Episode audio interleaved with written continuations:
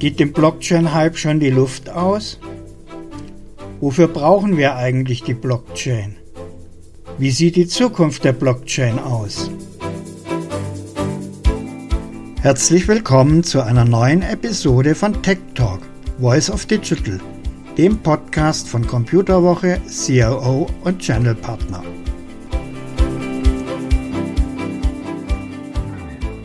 Hallo liebe Hörer, mein Name ist Jürgen Hill, ich bin Chefreporter Future Technologies bei IDG.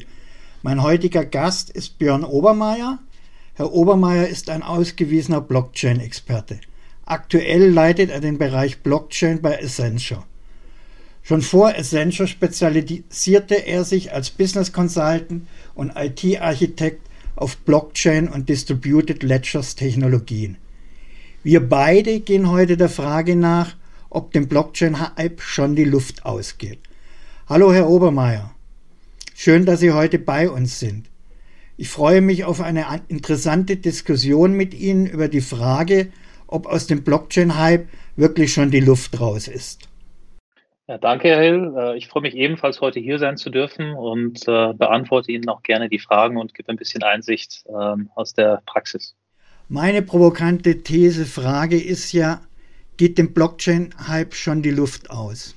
Ich würde erstmal die Frage ähm, analysieren und ich würde sagen, ja, dem, dem Hype per se, der, der Hype ist über. Ja, wenn Sie sich, ich glaube, generell so Emerging Technologies anschauen, werden die ja erst äh, relativ gehypt, fallen dann in das Tal der tiefen Enttäuschung und äh, kommen dann auf das Plateau der Produktivität.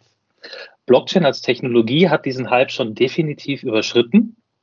Das heißt, alle, alle Expectations, all, alle entsprechenden Use Cases und Anforderungen, die einer neuen Technologie zugesprochen worden sind, äh, sind viele erprobt worden, es sind viele Lehren daraus gezogen worden und jetzt sind wir mittlerweile auf einem, auf diesem Plateau der Produktivität angelangt, weil man verstanden hat, was die Technologie kann und was sie nicht kann. Ähm, ich sehe, dass es einige Use Cases gibt, äh, die Blockchain zugesprochen worden sind, die überhaupt keinen Sinn machen, weil technologisch nicht darstellbar, weil nicht ökonomisch oder weil einfach mit ganz anderen traditionellen Technologien wesentlich besser damit umgegangen werden kann. Allerdings sehe ich Felder, ähm, in denen die Blockchain-Technologie schon Einzug äh, erhalten hat und auch maßgeblich weiter noch Einzug erhalten wird. Also täuscht mich der Eindruck, dass in der Praxis in Sachen Blockchain nichts vorangehen würde? Ähm, der, der mag eventuell täuschen, ähm, weil äh, das Thema Blockchain ähm, teilweise auch aus den Medien wieder verschwunden ist. Ähm, es, es entwickelt sich eher in eine Richtung Standard, möchte ich sagen, in eine Protokollebene, wenn Sie so wollen. Ähm, nehmen Sie sich das Beispiel Central Bank Digital Currency mal vor. Ja, das, das wird von äh, einer Blockchain beziehungsweise einem Distributed Ledger technisch, um dort ganz genau zu sein, ähm, entsprechend äh, unterstützt.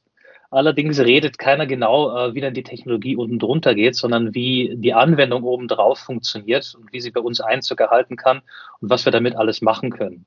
Ähm, das, das sehe ich in anderen Bereichen auch. Äh, Im Bereich der Digital Assets äh, wird das gesehen.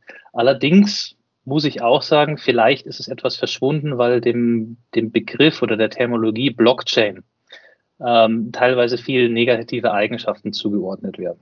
Ein den vergangenen Jahren haben viele Unternehmen, auch viele Privatpersonen, ähm, einen Blockchain Proof of Concept angefangen, ein Blockchain-Projekt angefangen. Und das, was sie probieren wollten, war herauszufinden, ob die Technologie denn aktuelle Prozesse, analoge oder digitale Prozesse entsprechend ersetzen kann. Und ich glaube, eins der Probleme ist, wenn man, wenn man mit mit dem Begriff Blockchain ein Projekt anfängt, welches schon die technische Lösung impliziert und dazu den, das Problem sucht, äh, skaliert es nicht. Und dort wurden oft Firmen dann alleine gelassen, dass sie sagen, okay, wir haben diesen Proof of Concept, da haben wir erfolgreich hinter uns gebracht, wir haben die Technologie überprüft, aber Blockchain zielt ja darauf ab, ein gemeinsames Problem in einem Ökosystem zu lösen. Und hier hat es sich als relativ schwierig erwiesen, dass wenn man das Problem erstmal alleine angeht und sich seine eigene Lösung erstellt, diese dann später an, an Ökosystempartner mitzuverkaufen und zu vertreiben, etwas schwierig ist, weil es vielleicht genau deren Problemstellung ist. Und äh, von dem her haben auch einige Firmen, wie ich gesehen habe und auch äh, ja, äh, erfahren habe, Abstand genommen zu sagen, nee, Blockchain haben wir doch alles schon gemacht. Ähm, das, das, das bringt doch alles nichts. Ich glaube, die Diskussion hat sich mittlerweile ein bisschen geändert und zwar auf die, auf die Wertigkeit beziehungsweise auch die Erkenntnisse, nachdem natürlich auch technologisch sich diese ganzen ähm, Blockchain-Plattformen und auch in diesem Ökosystem weiterentwickelt haben, zu sehen, wie können wir denn unser Ökosystem entsprechend äh, transformieren, was können wir denn Neues machen. Und wer sind denn die Partner? Blockchain ist nämlich ein Teamsport. Wer sind die Partner, mit denen wir entsprechend äh, zusammenarbeiten müssen? Und das ist die, die, die aktuelle äh, Fragestellung. Ähm, wen brauchen wir? Wen brauchen wir nicht? Äh, wie skalieren wir das Ganze? Und ist Blockchain denn ähm, die richtige Technologie? Brauchen wir eine DLT? Und wie integriert sich denn diese Technologie in unsere existierende Systemlandschaft? Denn ich, muss leider noch dazu sagen, ähm, Blockchain ist eine Komplementärtechnologie, gerade also für uns im Enterprise-Bereich. Ähm, sie wird zusätzlich zu existierenden Systemlandschaften mit eingesetzt und als, als eine quasi Art Trust-Layer hinzugefügt. Ähm, es ist, wenn sich vielleicht jemand fragt, ob, ob eine Blockchain eine Datenbank ersetzt oder generell komplette IT-Systeme ersetzt, ist das nicht der Fall. Ähm, die, die, Blockchain ist wirklich eine Komplementärtechnologie und auch diese Fragestellung äh, wird aktuell mit, mit beantwortet. Herr Obermeier, Sie sprachen jetzt gleich mehrere interessante Punkte an. Lassen Sie mich nochmal zurückkommen. Sie sagten, viele Unternehmen seien beim oder am Proof of Concept oder nach dem Proof of Concept an der Blockchain gescheitert. Wo sehen Sie denn Leuchtturmprojekte in Sachen Blockchain? Ich sehe sie aktuell definitiv im Bereich äh, digitales Zentralbankgeld. Ähm, und ich glaube, das ist äh, auch, auch Beweis genug dafür, dass die Technologie, ähm, die, die diese Anwendungsfall entsprechend äh, unterstützt, auch erwachsen genug ist. Ich meine, wenn Sie sich vorstellen, ne, eine Zentralbank, äh, die müssen natürlich auch eine, eine, eine hohe Risikobewertung machen und ähm, die, die Lösung muss skalieren, das, das muss alles fliegen, um das mal so salopp zu sagen. Ähm, ist das für mich wirklich die, die Indikation, ähm, dass die technologischen Fragen definitiv geklärt sind.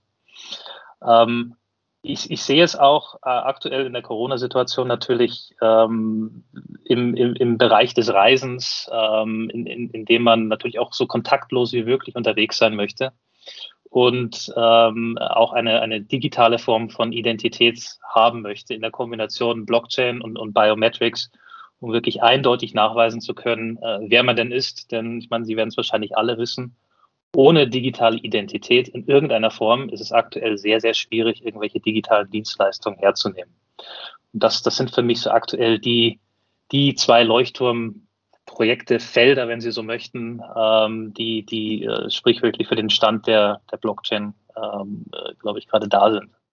Sie sprachen gerade an, dass die Technologie reif ist dass die technischen Fragen gelöst seien, würde ich Ihnen sofort zustimmen, weil wenn wir zurückdenken, bei Blockchain handelt es sich ja eigentlich, wenn wir an die Merkel-Dries denken, um eine für IT-Maßstäbe schon relativ steinalte Technologie. Da stellt sich jetzt mir die Frage, welche Probleme haben denn die Blockchain-Fans in der Praxis bei der Realisierung ihrer Projekte nicht erkannt? Ähm, es ist eine interessante Frage und auch, auch eine richtige Frage, Herr Hill. Ähm, also die Merkle-Trees sind äh, schon, schon sehr alt. Auch äh, andere Komponenten wie, wie äh, die ganze Kryptographie, die, die dort mit einspielt, äh, ist ja auch schon ein, ein sehr erforschtes Feld. Und äh, ich glaube, die, die Kombination dessen, was die Blockchain ausmacht, hat ja prinzipiell auch die Innovation entsprechend angebracht. Ähm, welche Probleme die Blockchain-Fans nicht erkannt haben. Ich glaube, hier muss man differenzieren. Ähm, es gibt natürlich individuelle Blockchain-Fans, die im, im ähm, Permissionless-Sektor unterwegs sind. Ich muss das leider so spezifisch sagen, dass das sind ähm, für Anwendungsfälle für, Individual-User, für Bürger ähm, und auch oder auch inkludiert mit, mit Cryptocurrencies, die ja auch entsprechend mit der Blockchain in, in, äh, in, in einem Satz genannt werden müssen. Ähm, hier ist meines Erachtens eine relativ äh, große Traction. Ich meine, äh, wenn Sie sich gerade Bitcoin an, anschauen, die anderen Cryptocurrencies, ähm, die, die, gehen gerade ziemlich ab. Von dem her, ich, ich glaube, die, die Blockchain-Fanbase ist relativ groß, beziehungsweise die Cryptocurrency-Fanbase. Ob diese äh, Leute das immer mit der Blockchain ein und sofort verbinden, ähm, mag ich nicht, nicht unbedingt sagen. Ähm, Blockchain-Fans im Enterprise-Bereich ähm, gibt es, glaube ich, immer noch sehr, sehr, sehr viele und die haben sehr wohl erkannt, was funktioniert und was nicht funktioniert. Ähm, deshalb, glaube ich, haben wir auch äh, sehr, sehr viele Proof of Concepts gesehen, um zu verstehen, ähm, das war die Frage, ich glaube, in den letzten Jahren, wie ist die Skalierbarkeit von der Blockchain? Ne? Oft wurde entsprechend der Technologie zugesagt, ach, die ist viel zu langsam und die kann nicht äh, so und so viel Transaktionen pro Sekunde oder so und so viel Transaktionen pro Sekunde äh, machen. Von dem her gab es diese Fragestellung lange. Und ähm, das ist dann übergegangen in die Fragestellung, wie kann ich denn zusammen mit anderen Firmen entsprechend oder wie kann ich denn, denn eine Lösung bauen, die nicht nur für mich alleine gilt, sondern auch für, für, für andere Partner beim Ökosystem. Und hier kommen, ganz klassische Fragen, ganz klassische IT-Fragen ähm, damit einher. Und das entwickelt sich wirklich von dieser reinen Core-Blockchain-Technologiefrage äh, entsprechend, äh, entsprechend weg. Ähm, wir haben auch über die Laufzeit gesehen, über die letzten äh, vier, fünf Jahre, dass sich äh, Plattformen im Enterprise-Bereich entsprechend entwickelt haben. Solide Plattformen. Wir sind jetzt bei Version 2, teilweise auch Version 3. Äh, wir haben Plattformen mit Enterprise-Support außenrum, mit ähm, mit äh, SLAs, um entsprechend dort äh, sicher zu sein, dass, dass das äh, IT-System oder wo auch immer die Blockchain Einzug erhält in, in die existierenden Landschaften, dort auch gewartet werden können und auch die Ansprüche an, an Verfügbarkeit und auch an Resilience erhalten können. Das ist alles da und das ist für mich definitiv Beweis, dass ähm, auch viele Blockchain-Fans, ähm, wie Sie es genannt haben, ähm, äh, entsprechend sehr wohl Probleme erkannt haben, indem sie nämlich auch über diese verschiedenen Konsortien die eben aus diesem Permissionless-Bereich auch Einzug gehalten haben in den Enterprise-Bereich. Ja, ähm, dieser, dieser Permissionless-Bereich, der war ja von Anfang an da, wie es mit Blockchain gekommen ist. Ja, und dann kam Ethereum äh, und dann kam so langsam auch, so ein bisschen in den Enterprise-Bereich übergeschwappt. Und äh, es gibt verschiedene Konsortien draußen, die natürlich auch abzielen, äh, abzielen, zu verstehen, was sind denn die Ansprüche, die, die, die ja, die, die, die wir so täglich sehen und welche Ansprüche muss es denn auch haben, die, die entsprechend dann für, für Enterprise-Grade-Plattformen draußen sind. Und von dem her ähm, sehe ich da diese, diese Verschmelzung und bin der Meinung, dass die wirklichen Blockchain-Fans äh, mittlerweile die Anwendbarkeit und das Potenzial definitiv erkannt haben. Das war jetzt eine lange Antwort für eine kurze Frage. Ja, die weitere Fragen aufwirft. Mhm. Sie sprachen beispielsweise gerade an und schauten vier bis fünf Jahre zurück, erwähnten, dass wir jetzt dann teilweise bei, bei Version 2.0 angelangt sind. Da stellt sich mir gleich die Frage, wir hatten es ja vorher diskutiert, die zugrunde liegende Technik ist schon 40 Jahre alt, aber warum wurde sie jetzt erst in den letzten Jahren wirklich so interessant für den Enterprise-Einsatz? Also ich glaube, äh, ganz maßgebend war natürlich äh, der erste Anwendungsfall Bitcoin, der das Ganze erstmal spruchreich und, äh, und, und prominent gemacht hat. Ähm, Bitcoin kam ja 2009 raus, ist, ist auch so ein bisschen vor sich hingedümpelt. Äh, viele Leute haben sich das mal so ein bisschen spaßeshalber angeschaut. Und ich glaube, 2011, 2012 hat das Ganze langsam an Traktion zugenommen. Und ähm, wenn Sie sich andere Protokolle anschauen, wie TCP/IP, ich glaube, das ist 1973, glaube ich, irgendwie äh, live gegangen. Ich möchte mich jetzt aufs Jahr nicht festlegen, aber ähm, das ist ein Kommunikationsstandard, um Informationen auszutauschen, den wir seitdem nehmen. Und kontinuierlich haben sich dort natürlich auch einige Dienstleistungen äh, entwickelt, einige wirklich Branchengrößen, ne, die Googles, die Facebooks, ähm, die machen alle ihre Kommunikation über, äh, über TCP/IP und die Welt mit der Globalisierung hat sich entsprechend auch äh, weiterentwickelt. Unsere Netzwerkleitungen sind immer besser und wir haben immer mehr digitale Services, mit denen wir tagtäglich agieren. Ähm, das war vor 40 Jahren noch gar nicht der Fall. Da war auch äh, nicht, nicht wirklich der, äh, ja, vielleicht war der Nutzen da, aber nicht in dem Bereich, äh, wie wir ihn jetzt haben, global zu jeder Uhrzeit mit jedem Menschen auf der Welt zu kommunizieren und auch dieser, dieser globale Trades, in dem es darauf ankommt, natürlich auch Informationen zu tauschen und auch sicher zu gehen, dass diese Informationen, auf die wir schauen, entsprechend die sind, die es vorzugeben äh, sein. Und ähm, ich, ich glaube, diese, diese, diese Entwicklung hat natürlich dazu beigetragen, dass, ähm, also die gesellschaftliche Entwicklung, dass ein Vorhandensein einer Blockchain-Technologie, die ähm, Trust in ein System bringen kann, natürlich dann auch äh, entsprechend äh, mehr Fans gefunden hat und immer mehr Einzug erhält. Und äh, wenn Sie sich auch anschauen, wie die einzelnen Industrien miteinander interagieren müssen und auch verschiedene Ökosysteme, äh, ne, B2C, B2T und, und, und so weiter, miteinander agieren, gibt es natürlich Ansprüche an, Ansprüche an, an, an, an Möglichkeiten, miteinander zu kommunizieren, das Ganze sicher zu kommunizieren. Und hier ist, ist, ist eine Blockchain bzw. Distributed Ledger eine sehr interessante Technologie, die das ermöglichen kann. Sie sprachen gerade das Thema Trust an, Vertrauen haben. Sie sprachen vorher als mögliche Anwendung die digitale Identität an. Sie sprachen das Zentralbankgeld an. Hand aufs Herz, für welche Anwendung brauche ich wirklich Blockchain oder DLT-Technologien? Wo gibt es eventuell andere Alternativen, die für mich als Anwender einfacher, günstiger zu implementieren sind? Äh, das ist eine sehr gute Frage, Herr Hill, und das ist auch die richtige Frage, ähm, die man sich immer wieder stellen muss. Ähm, brauche ich wirklich eine Blockchain oder kann ich das, kann ich das mit traditioneller oder verfügbarer oder, oder äh, anderer Technologie vielleicht irgendwie effizienter oder anders lösen? Ähm, ich glaube, eine, eine Blockchain macht überall da Sinn, äh, wo es verschiedenste Parteien gibt, die miteinander kommunizieren und die einen, einen natürlichen Mistrust haben. Ähm, also dieses Vertrauensverhältnis meine ich jetzt nicht auf der, ähm, möchte ich sagen, Business-Ebene, sondern ähm, die, die haben, also es gibt ja viele Firmen, die machen seit 100 Jahren miteinander Business, die vertrauen sich, aber sie haben leider einfach immer noch nicht ähm, eine gemeinsame Datengrundlage und müssen zu oft das Telefon in die Hand nehmen oder nochmal nachfragen, die Informationen, die ich sehe, sind das die Informationen, die du siehst. Ähm, es gibt immer noch viel zu viele unterschiedliche ERP-Systeme, CRM-Systeme, die in unserer digitalen Welt äh, nach wie vor leider digitales Copy and Paste erlauben und durch diese unkontrollierbare digitale Vervielfältigung ähm, gibt es relativ äh, oft äh, Verzögerungen in, in, in der Aktion oder in der Interaktion. Und des Öfteren bleibt auch, auch das Business auf der Strecke, äh, weil man eben warten muss, bis man das geklärt hat.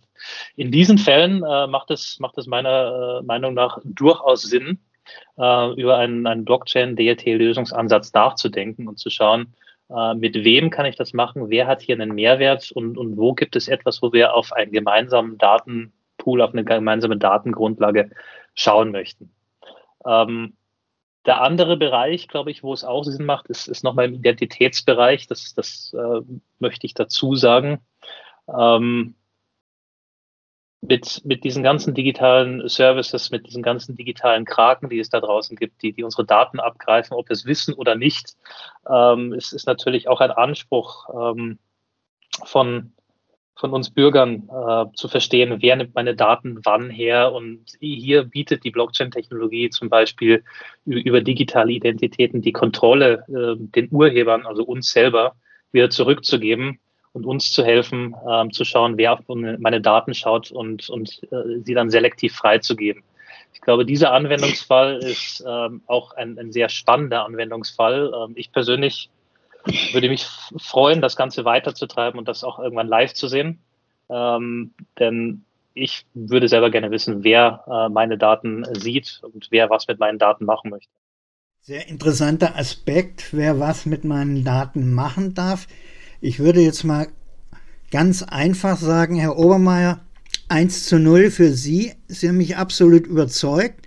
Ich will jetzt als Anwender in meinem Unternehmen eine Blockchain-Lösung einführen. Jetzt stellt sich mir natürlich als Anwender die Frage, was brauche ich denn dazu, um eine Blockchain- oder DLT-Lösung zu realisieren? Ähm, ja, eine sehr gute Frage. Ähm, eine Frage, die ich sehr, sehr oft höre. Ähm, ich, ich, ich glaube, wir müssen die Grundlagen kurz, kurz äh, anreißen. Blockchain ist ein Teamsport.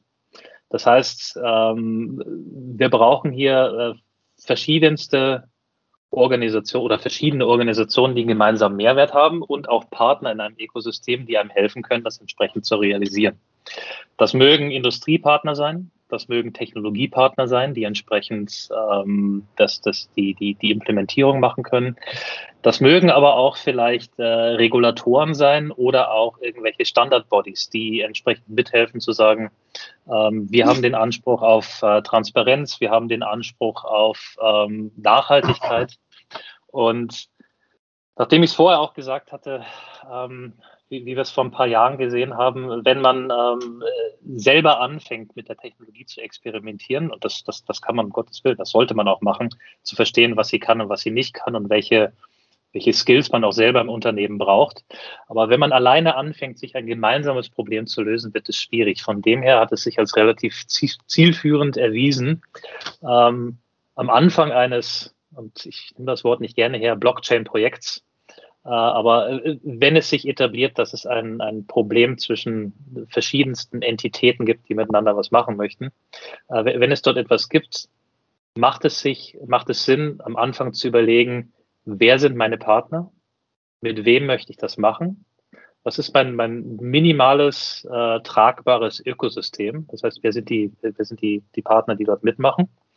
Und definitiv zu, zu hinterfragen, brauche ich für dieses Problem, ist, brauche ich dort technologisch eine Blockchain oder kann es eventuell eine andere Technologie sein, die mir etwas Ähnliches äh, erlaubt? Ähm, um das ganz kurz anzureißen, ähm, einer, einer Blockchain wird oft zugesagt, in, in, ein, in einer Lieferkette äh, diese, diese Single Source of Truth zu machen, äh, in dem jetzt überspitzt gesagt, alle Firmen quasi ihre Daten zentral oder dezentral in dem Fall ähm, in eine Single Source zusammenschmeißen und äh, entsprechend kann jeder alles sehen und wir haben die komplette Transparenz. Ähm, das hört sich erstmal gut an und das ist definitiv etwas, was eine Blockchain äh, entsprechend mit unterstützen kann. Äh, allerdings wird wahrscheinlich nicht jede Firma irgendwie auch, auch äh, sen sensible Daten äh, irgendwo hinschmeißen möchten und das auch der Konkurrenz geben. Von dem her äh, gibt es auch andere Technologien, die hier wesentlich besser geeignet sind, um auch den gleichen Outcome zu machen. Und ich möchte nur ein Stichwort geben. Äh, Confidential Compute zum Beispiel ist, ist, ist dort eine Alternative die aber auch äh, mit multiplen Organisationen zusammenarbeiten kann, um entsprechenden Informationsaustausch sicher gewährleisten zu können. Von dem her abschließend nochmal, Blockchain ist ein Teamsport, man braucht die richtigen Partner und äh, nicht zu viele, nicht zu wenige. Und es muss einfach ein gemeinsamer Mehrwert für alle mit dabei sein. Dann kann man anfangen, ähm, in, die, in die Lösungsentwicklung zu gehen, in die Implementierung und auch in das äh, Management der ganzen Blockchain. Wenn Sie zum Schluss noch einen Blick in die Glaskugel wagen würden, wie geht es in den nächsten, sagen wir mal, drei bis fünf Jahren in Sachen Blockchain DLT weiter? Ähm, wenn ich in meine Glaskugel schaue, und äh, die ist immer zu einem gewissen Grade unscharf, ähm, tippe ich mal, dass sich Blockchain oder auch DLT immer mehr in, in, in einem in ein Protokoll entsprechend äh, entwickelt. Äh, Internet of Trust oder ein Trust-Protokoll, wenn Sie so möchten. Das im besten Falle äh, wir als Bürger benutzen, ohne dass wir es mitbekommen. Ähm, das das wäre äh, ziemlich spannend. Äh, ob das in drei bis fünf Jahren, ich, ich möchte mich nicht festlegen, aber ich, ich sehe diesen Trend in die Richtung, wenn Sie sich andere ähm, Muster von, von Innovationen anschauen, äh, könnte man diese Trends ähm, äh, entsprechend dort als, als Analogie äh, heranziehen. Ähm, ich sehe auch, oder ich bin mir sicher, dass in den nächsten ja, drei bis fünf Jahren äh, nochmal das Thema digitales Zentralbankgeld nochmal einiges an Anschub bringen wird. Programmierbares Geld, was, was, was Bürger hernehmen können, was ähm, Organisationen hernehmen können. Und dort wird es mit Sicherheit auch die eine oder andere Frage geben von, von Organisationen, die sagen, äh, wir müssen sowieso einen Technologie-Refresh machen, wir müssen was Neues machen, wir haben eine Transformation für uns. Äh, sollen wir vielleicht jetzt schon vorab investieren, um auf der einen Seite dieses digitale Geld mitnutzen zu können, weil es ja auch rechtssicheres Geld ist? Und können wir denn, wenn wir schon in, äh, investiert haben, diese, diese Plattform, diese DLT-Plattform ähm, auch für weitere Anwendungsfälle mitnutzen. Und ich sehe auch noch, äh, das ist alles in dieser Glaskugel mit drin, eine, eine weitere Verschränkung von ähm, Financial Services, also mit, mit, äh, digitales Geld, ähm, mit, mit digitalen Identitäten und auch ähm, wie das Ganze mit Supply Chain zusammenhängt. Ähm, dort sehe ich eine, eine Konvergenz ähm, von, von diesen drei Bereichen. Also grundsätzlich kann ich nur sagen, Ihr Blick in die Glaskugel, der gefällt mir.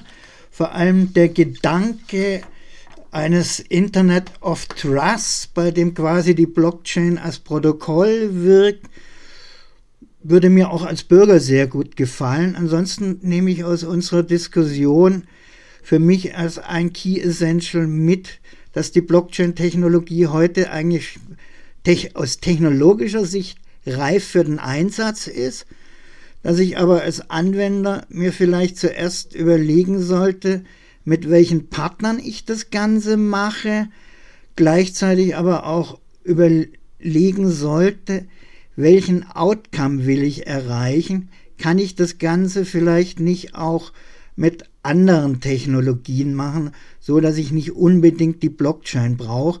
Also wirklich das sehr genaue definieren, welche Ansprüche habe ich überhaupt an die Blockchain. Das wären für mich so die Key Essentials unserer heutigen Diskussion. Von daher an Sie, Herr Obermeier, vielen herzlichen Dank ich fand es sehr schön, dass Sie sich die Zeit für uns genommen haben und wir uns hier so ausführlich austauschen könnten. Liebe Hörer, wenn Sie noch offene Fragen haben, dann schreiben Sie uns gerne eine E-Mail at podcast.idg.de. Und ansonsten, wenn Ihnen diese Episode gefallen hat, dann hören Sie doch auch in unsere anderen Podcast-Episoden rein. Und wenn Sie keines unserer spannenden und interessanten Interviews mehr verpassen wollen, dann abonnieren Sie doch ganz einfach unseren Kanal. Wir freuen uns auf Sie. Ansonsten bleibt mir zum Schluss nur noch schön, dass Sie dabei waren und bis in zwei Wochen. Auf Wiederhören.